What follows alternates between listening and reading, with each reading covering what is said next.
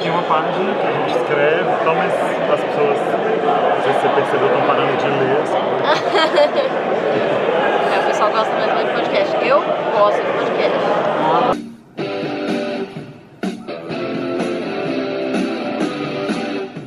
Começa agora o podcast D30, com o melhor do RPG.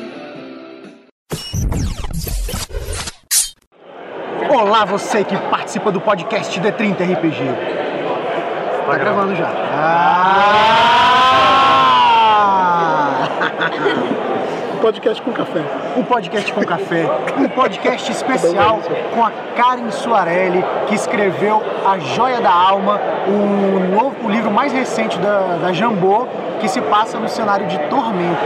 E ela está aqui com a gente para contar um pouquinho a respeito do livro. Tudo bom, Karen? Olá, pessoal, tudo bem? Aqui é a Karen Suarelli e vamos falar sobre literatura e RPG. E a gente está com dois grandes fãs de Tormenta aqui.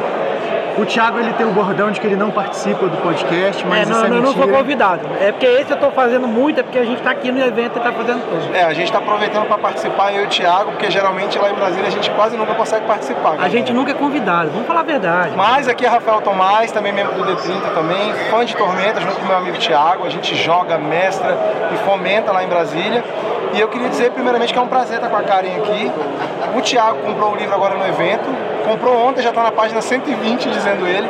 Eu já li A Joia da Alma, gostei muito, um lance muito bacana, acho que contribui bastante com o cenário.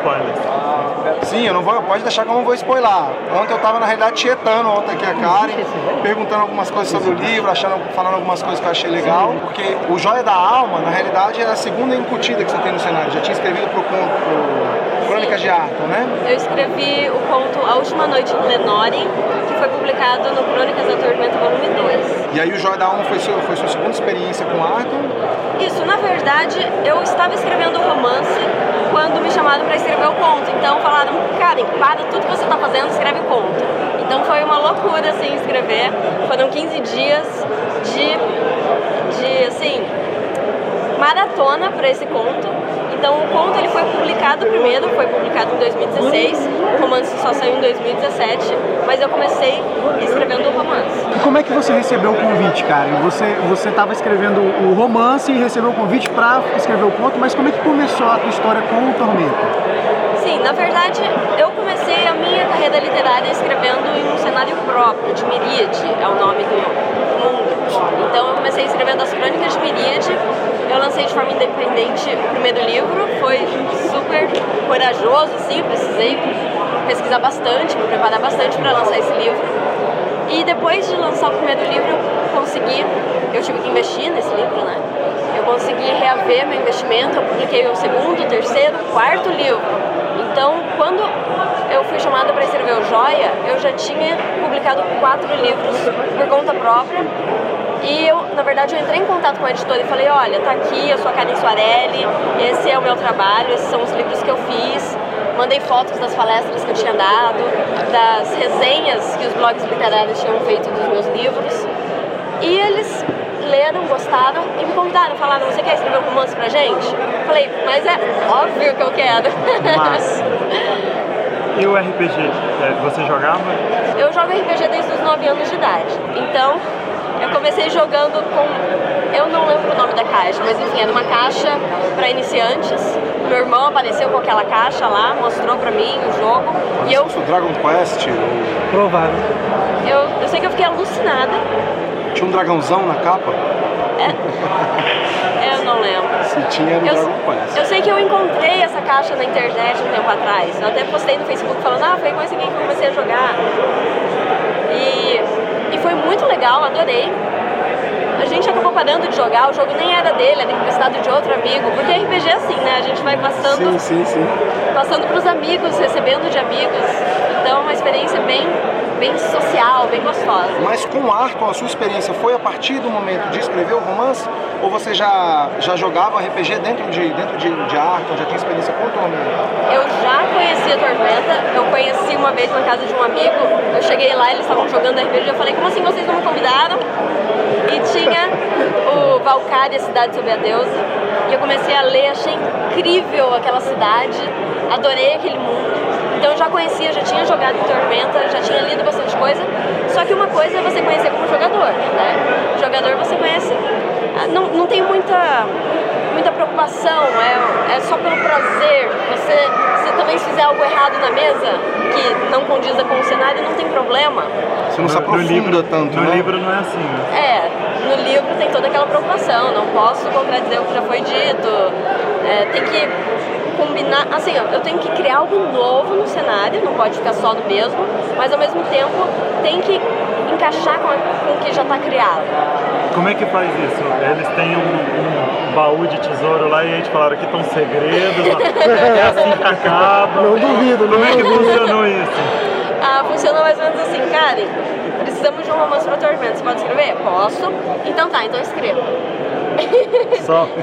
Te deram carta Ontem, branca. ontem, ontem, teve na, ontem teve uma palestra dela sobre a literatura e eu fiz, eu fiz essa pergunta. né? Eu falei, te deram algum limite? Te deram alguma coisa? Falar, ó, isso aqui você, por Até favor. onde pode Isso aqui ir? você não mexa nisso. E ela me respondeu que não, que. Inclusive o Guilherme também confirmou. Falou, eu falei pra ela, ó, o que você quiser fazer. Tenho Aí, eu- aí isso foi o que mais me deu vontade de comprar o que livro. O televisão ligava anonimamente e falava: se você fizer isso, eu te mato. Tem uma única coisa que pediram para eu não fazer, que é não dar soluções fáceis para todos os problemas do mundo. Eu ah, é, mas perguntar isso, isso, isso, é bem, isso é cara. bem, isso é bem, desde o começo é Porque uma o que, que ideia acontece? deles, eu né? tinha justamente Desde- essa dúvida. O, o cenário de Arkham, ele tem assim muitas pontas soltas importantes. Quem joga, quem conhece o cenário sabe que tem. Você tem ali a Aliança Negra, você tem ali a- a- as próprias áreas de tormenta e, e outras pontas soltas importantes ali dentro do Se cenário. tiver spoiler, a gente vai fazer. Não, não, não, não vai ter spoiler. Isso é coisa que, que quem que conhece o mundo de Arkham, joga em tormenta conhece. E eu fiquei imaginando o seguinte, por, por que que você, é, é, o que que te levou, quando você foi escrever o romance, o primeiro ponto, a escolher o reino de Salistic, isso aí não é spoiler, gente, tá? mas escolher o reino de Salistic, já que Arthur, assim, o- os deuses estão tão presentes, e você escolheu justamente o reino que, que não tem deus, é o reino sem deuses, e, e por que não, é, não escrever algo em cima da- justamente das pontas soltas, mas algo ligado à tormenta, como foram os romances do, do Caldela, as coisas mais importantes do cenário. Que isso justamente foi uma das coisas que eu achei mais interessantes. Fugiu do, do- desse plot, de ou falar da tormenta, ou falar da Aliança Negra. Tiveram vários motivos. O primeiro foi, primeiro, é, já tem gente trabalhando no mesmo cenário. Então eu não, eu quis fazer algo que tivesse menos chances de contradizer algo que, eu- que esteja em andamento. Sabe? Que nem a gente tem HQs em andamento, tem 20 deuses aí sendo produzido, tem o LED. Então eu não queria algo que fosse bater de frente com algo, com uma publicação que está em andamento, às vezes nem foi lançada ainda, mas eu não tinha conhecimento sobre tudo que está na cabeça dos criadores, né? Então, ainda mais para o primeiro romance, talvez isso vá mudando um pouquinho com o tempo. Mas além disso, eu tinha vontade de explorar os pontos inexplorados do cenário. Interessante. Então, Celestic foi um reino que eu percebi que, que tinha menos conteúdo. Se você for falar sobre Valkyria, sobre Bielefeld, já tem muito material. Então, eu queria trazer algo diferente. E o Reino Sem Deuses foi justamente algo bem interessante, como que num mundo onde os reinos, os deuses estão tão presentes, tem um reino sem deuses. Então foi justamente porque eu gosto muito desse contraste. A gente vê melhor das coisas quando tem muito contraste. Inclusive me perguntaram por que, que o Christian era um personagem tão simples. Ele é um, um guerreiro humano, homem, que luta com espada e escudo. Ele é muito básico, perto de personagens tão coloridos. Tem uma medusa, Ele tem é bem alegórico, mas bem assim, aquele típico, né? O guerreiro espada e escudo. Ele é, ele é o mais simples possível. E é justamente por causa do contraste. Junto de personagens tão diversos como um Lefou ou uma elfa que é amiga de um Goblin. Então, ele se destaca justamente pela simplicidade e ele permite que os outros se destaquem pela, pela criatividade, pelo, por tão quão diferente eles são. Como que você achou que foi assim a receptividade do público, do, do público já específico do cenário com relação ao seu livro? Eu vi que aqui o pessoal que, que eu já conheci que leu gostou bastante do livro. Eu vi que a, a tietagem ali no, stand da Jambô tá grande. Antes de lançar o livro, eu estava muito preocupada com como ele seria recebido, mesmo porque nós temos aí a trilogia do Leonel Caldela, que é excelente, Fantástico. Então, ah, é muito comum as pessoas fazerem comparação entre os autores. E claro. É inevitável, na verdade. É inevitável. Então eu, eu era assim, recém-chegada na, na turma, então claro que eu fiquei muito preocupada com isso. Mas foi tão bem recebido que até me surpreendeu. Assim, além de tudo, eu nós já tivemos algumas mulheres contribuindo com o cenário, com contos, com coisas menores, mas eu era a primeira mulher a entrar com romance, algo grande, num livro solo. Então teve toda uma preocupação em cima disso e o público recebeu muito bem. Teve gente que veio me falar justamente que estava contente por ter uma mulher escrevendo para Tormenta. E isso antes de ler o livro, as pessoas já falavam isso. Depois de ler o livro, aí eu comecei a receber um monte de mensagens no inbox no Facebook falando que, que o pessoal, o leitor mesmo falando que chegou o pé atrás, achando ruim que não era o Leonel que tinha escrito, mas que ao longo do livro foi sendo conquistado. Então o pessoal gostou muito, eu recebi muitas mensagens legais pelo Facebook. Poxa, que bacana, cara. E dentro, desse, dentro ainda desse contexto do, do teu livro, eu queria perguntar o seguinte: há novas previsões de outros romances dentro de arte? Você pode dar esse spoiler pra gente? É, ontem, ontem na palestra, quando eu fiz a pergunta, ela olhou pro Guilherme, o Guilherme olhou pra ela, e eles ficaram, Pode ou não pode? ficaram uns 30 Ah. segundos se olhando, riram, riram, riram e não falaram nada. Mas, Mas cara, é- eu é senti que tinha alguma é coisa sim. ali, velho. Se você, se, se você titubear, a gente sabe que a resposta é Eu sim. senti que tinha alguma Você, coisa. você não tem saída dessa resposta. Foi quando eu, quando eu perguntei o que, mais, o que ela gostaria de escrever mais sobre Tormenta. Qual outro, outro local de Tormenta que ela gostaria de escrever. Aí ficou, demorou uns 30 segundos para responder, olharam, riram, riram, riram. Aí ela respondeu que era tapista, que era na, inclusive na, na capital. Isso, na capital Tibério. Tibéris. Aí E, tem, assim, viu? Tem Tem caroço algum livro. de ideia novo, alguma coisa prevista, tanto, tanto da sua parte, como até mesmo do Caldela, para o cenário de Tormenta? Assim, eu não estou autorizada. Tava demorando. gente. Tá bom, respondeu, obrigado. Resposta dada. Quando você não está autorizado, geralmente tem. Assim, eu não estou autorizada a dar spoilers, mas no ano que vem, Tormenta completa 20 anos. Que. É, se não tiver nada, não dá. né? É, e não, que não passará despercebido esse marco. Excelente resposta. Você sabe que o Legal. coraçãozinho dos dois Ó, agora inclusive a gente espera, assim. viu? A gente espera bastante contato com vocês da Jambô, porque. Eu dei meio que deu uma arrepiada. É, até porque eu me senti mais velho agora vocês falando, porque eu Eu lembro quando estava na, na Dragão. desde a primeira Dragão que a Eu gente, também. a maioria do pessoal que acompanha, que acompanha a Tormenta desde o começo, eu e o. Eu- eu me sinto um pouco mais velho. O Thiago eu conheci um pouco depois, o Janari eu conheci antes, gente. Então o Janari era, jogava comigo. O Janari já jogava comigo há 12, 13 anos atrás. Tem foto da gente jogando lá em casa com as primeiras edições da Dragão na mesa. Então, assim, é muito bacana pra gente ver que o cenário ano que vem vai completar 20 anos. Eu, eu não tinha me tocado nessa informação. E eu espero que seja bom for fazer algo especial até na, na questão de eventos, como foi alguns anos atrás o Dia de Tormenta, que o D30 participou lá em Brasília. Foi sucesso de público.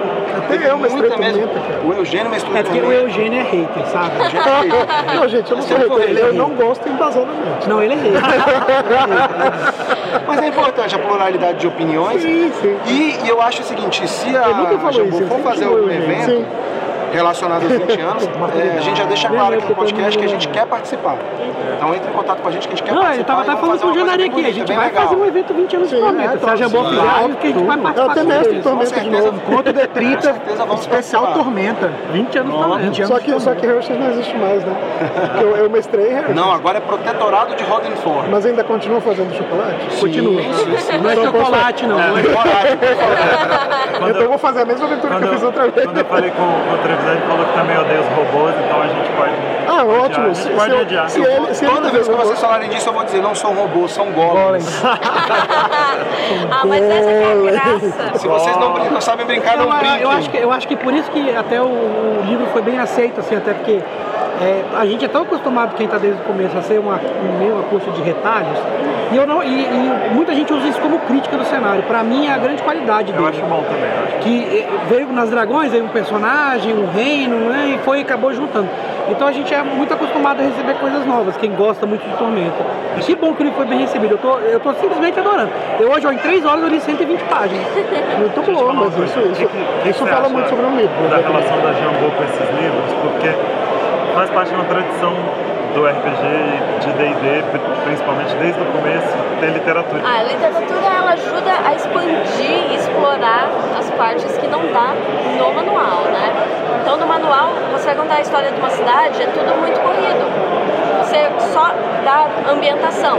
Então, a literatura ela tem o papel de ajudar também a trazer as pessoas para dentro desse mundo e criar os personagens, temos vários personagens famosos e eles são principalmente de literatura e também dos quadrinhos, que os quadrinhos têm esse mesmo papel.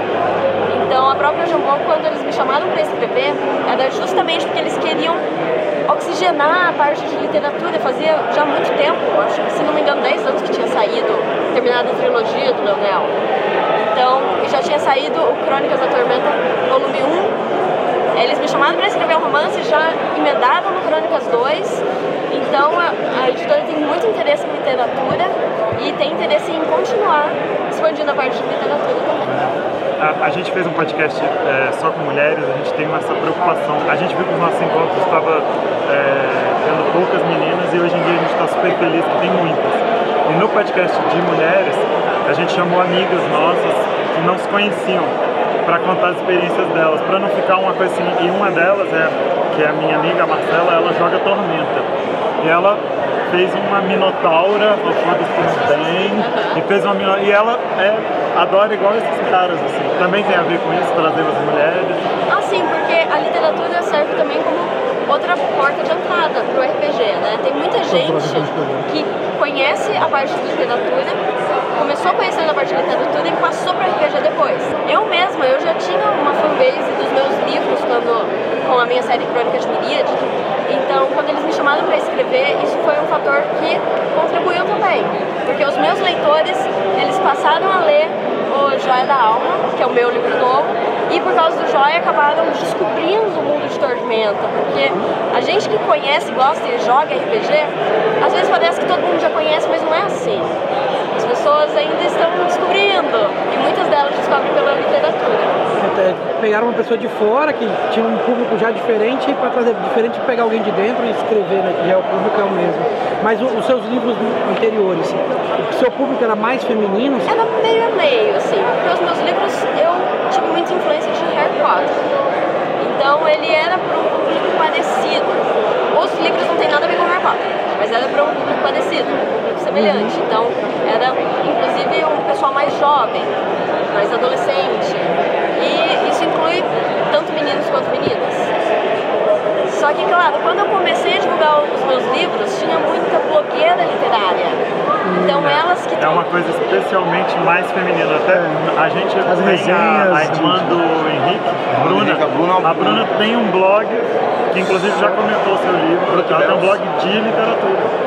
E é uma coisa bem feminina. As meninas leem muito Book mais. Bells. Bells. Brook Bells. a- A gente teve recentemente o lançamento de um livro que era considerado lenda, né? Isso aí, era uma lenda, já foi brincadeira de 1 de abril. Isso desde os tempos mais primórdios, quando, quando Há saiu 20 anos. o primeiro. quando saiu o primeiro manualzinho ali do que seria o protótipo do que seria o cenário de Arton, na edição 50 da Dragão Brasil, já se, já se falava, já se dizia naquele momento que queria se fazer um livro sobre Tamurá, porque afinal de contas. Tamura. Não, é A gente Tamurá. ontem perguntou pro Guilherme e ele disse que, inclusive, dentro da Jambô, há essa dúvida, depende do sotaque. Então, já que depende que do é sotaque, você fala do jeito que você bem entender. Qual foi a explicação que você deu pra gente ontem, cara? Não, eu disse que depende do sotaque, óbvio. Se você for de Valcária, vai falar Tamurá. Se você for de Namalcá, vai falar Tamura e os dois estão certos. Aê, sensacional. Dentro do cenário, foi explicado. Foi, ótimo. Faz sentido. Mas É porque então, eu acho que eu senti o medo dela. Quando a gente fez a pergunta, o Guilherme chega, ficou meio um pouco Os branco. assim. hora. Ela riu, ela falou, não, deixa eu explicar pra você. Eu acho que essa, esse Vamos assunto sair pela também, tangente. Esse assunto também gera problema em todo, todo lugar, não É, sinceramente, eu nem sabia o, o que, que ele iria responder. Se ele iria dizer Tamura ou Tamurá. mas eu gostei porque ele concordou comigo. Ele falou que ele, falou que ele fala Tamurá. Ó, gosto pra caramba do Guilherme. Só que aí ele disse que o Trevisan, é, o, o trio Tormento original, fala Tamura. Então, assim, o nome Peraí, do peraí, pai, peraí, ele é pai. O que Então, aconteceu com a pluralidade aqui? Não tinha uma pluralidade? Estamos na pluralidade de opiniões, você não tá é, vendo? Até entre nós tem dois. É, cara. Na realidade, e aí eu, que- queria perguntar o seguinte, Eu saiu recentemente o Império de Jade, que além de ser livro, um livro que, eu, que é isso que eu falei, que era na realidade uma lenda dentro do cenário, todo mundo dizia que ia sair, nunca saía, e na realidade ele, inaugurou não só, ele veio para trazer não só a confirmação desse, livro lendário, como ele inaugurou um novo estilo de livro feito no Brasil. Quem não pode conferir o livro, a gente está aqui no encontro. Gente, é sério, o livro tá lindo. É um livro em capa dura, um livro grosso, feito em papel couché, todo colorido.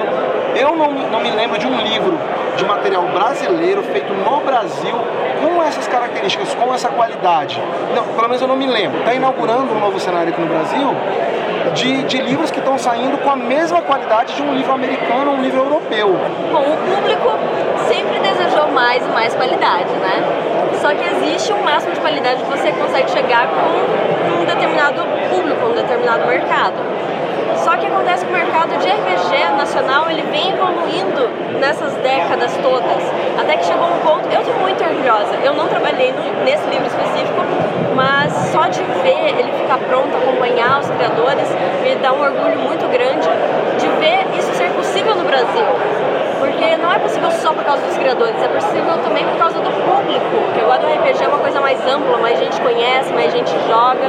E as pessoas estão comprando RPG também, né? E não, tem, não teria como sair um material de tanta qualidade se tem, se o pessoal fizesse muita pirataria, né? A pirataria, infelizmente, existe, atrapalha, mas está cada vez menor. As pessoas estão se conscientizando.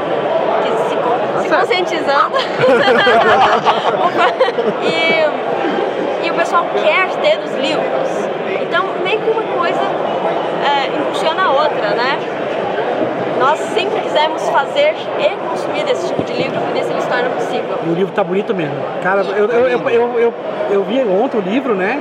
Eu até tentei dar um, um charme pra ver se eu levava o meu, que eu comprei na pré-venda, mas não- também, gente, não, mas- consegui ganhar. Não, Não teve jeito, a gente vai ter que esperar pelo Vamos ter correio. que esperar pelo Porque correio. foi assim, saiu no mesmo dia, a gente já comprou na pré-venda, com os extras. É, com... tudo é coisa de nerd, né? Nerd falou que, é, falou que é uma coisa exclusiva, a gente fica doido. E, e, claro, obviamente eu achei caro, pô, né? Até porque a gente tava aquela qualidade do padrão, a Tormenta tinha um padrão. E quando eu vi o livro aqui, eu não me arrependi nem um eu centavo. também, foi... achei que valeu cada- Aliás, foi tipo. eh, cada centavo Paguei justo valeu. e eu acho que ainda pagava mais um pouquinho se eu tivesse visto antes de, de comprar. E os extras vão, não vale a pena também, É, tá? e ainda tem os extras também, que de- depois a gente tira a foto e manda pra vocês. Maneiro, maneiro. Tá realmente lindo. Cara, eu queria voltar um pouquinho que você estava falando, ah, porque eu escrevi o livro, não tive muita, não tive muitas limitações para escrever. Mas uma coisa que eu queria saber, que é bem interessante, da diferença de escrever um livro, um mundo completamente seu, suas ideias, tudo saindo do zero, para escrever um livro onde já tinha tudo já estava escrito e você podia- 18 anos de material. 18 anos de material em que você lê- recebeu essa liberdade, foi muito bacana e tudo mais, mas tem, cada um tem sua dificuldade e sua facilidade. é completamente diferente. Porque quando eu escrevi a série Crônica de Miríade, eu inventei o cenário inteiro. E claro que levou bastante tempo para eu fazer isso. Levou aproximadamente 10 anos só criando o universo antes de começar a escrever o primeiro livro. Então tem um trabalho bem. Enfim, dá bastante trabalho. 10 anos, galera, dá muito trabalho. É. E quando eu fui escrever em Tormenta, alguém já tinha tido esse trabalho por mim. Só que tem, aí tem uma outra questão que é a parte da pesquisa. Eu não posso sair inventando de qualquer jeito, né? O meu trabalho tem que concordar com o trabalho dos criadores e de todo o pessoal que veio antes de mim. Então teve todo um trabalho de pesquisa, principalmente dos reinos, até das magias. Então antes de começar a escrever, eu criei a ficha de todos os personagens com base no cenário, no sistema. Que maneiro.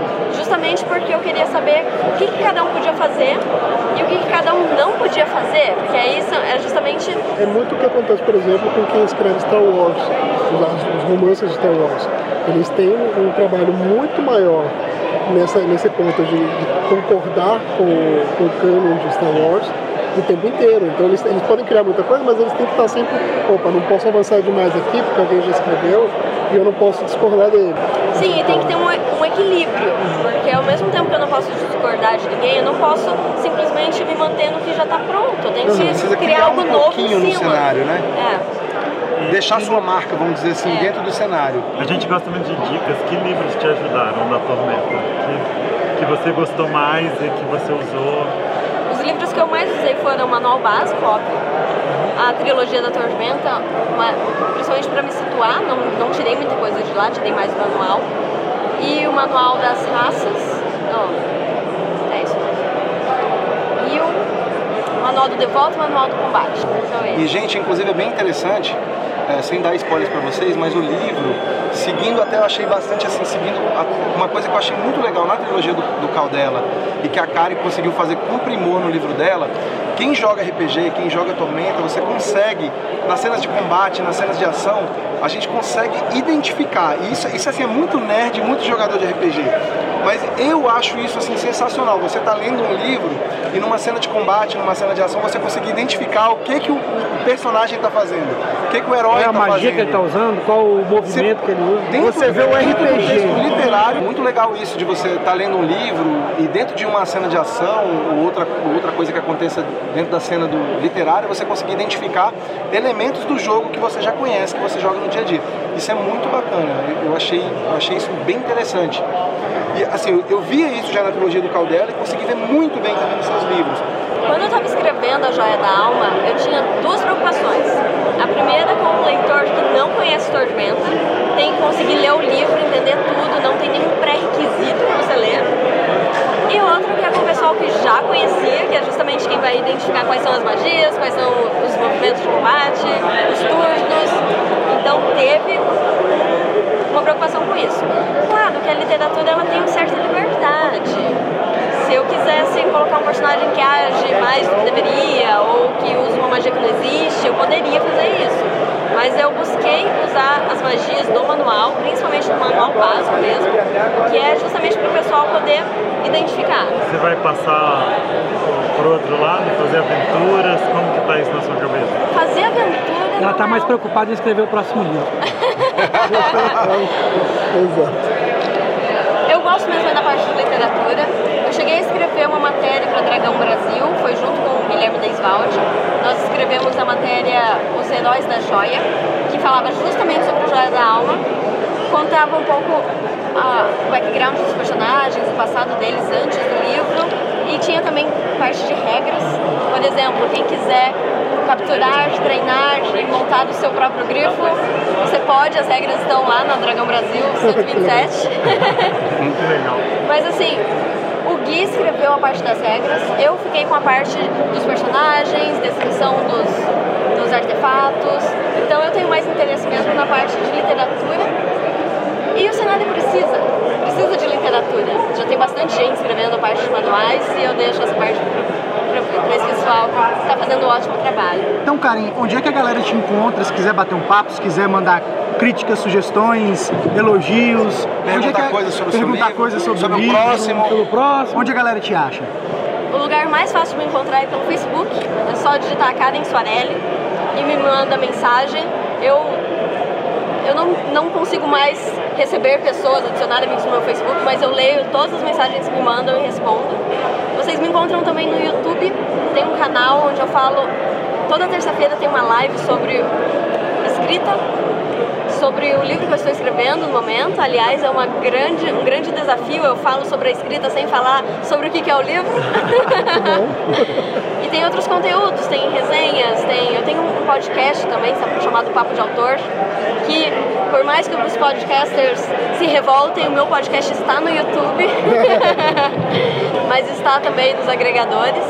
Então vocês me encontram pela internet. Digita Karen Soarelli em qualquer rede social ou no site papodeautor.com.br. Então é isso, galera. A gente conversou aqui com a Karen Soarelli, autora do livro Joia da Alma, agora uma das, das pessoas que contribui com o nosso cenário de arte, do nosso mundo de tormenta, que a gente tanto gosta. E a gente, nós nos despedimos aqui da Karen com votos de que o mais breve possível a gente consiga fortalecer o nosso contato, quem sabe lá em Brasília. A gente está aqui no nosso encontro, o Guilherme já foi lá uma vez, a gente faz o convite e vamos amadurecer essa ideia. Quem sabe vocês estejam conosco lá em Brasília, façam um lançamento com a gente. O público de lá é bastante, vocês vão ver que o público de Tormenta lá é bastante cativo, tem muita gente que gosta.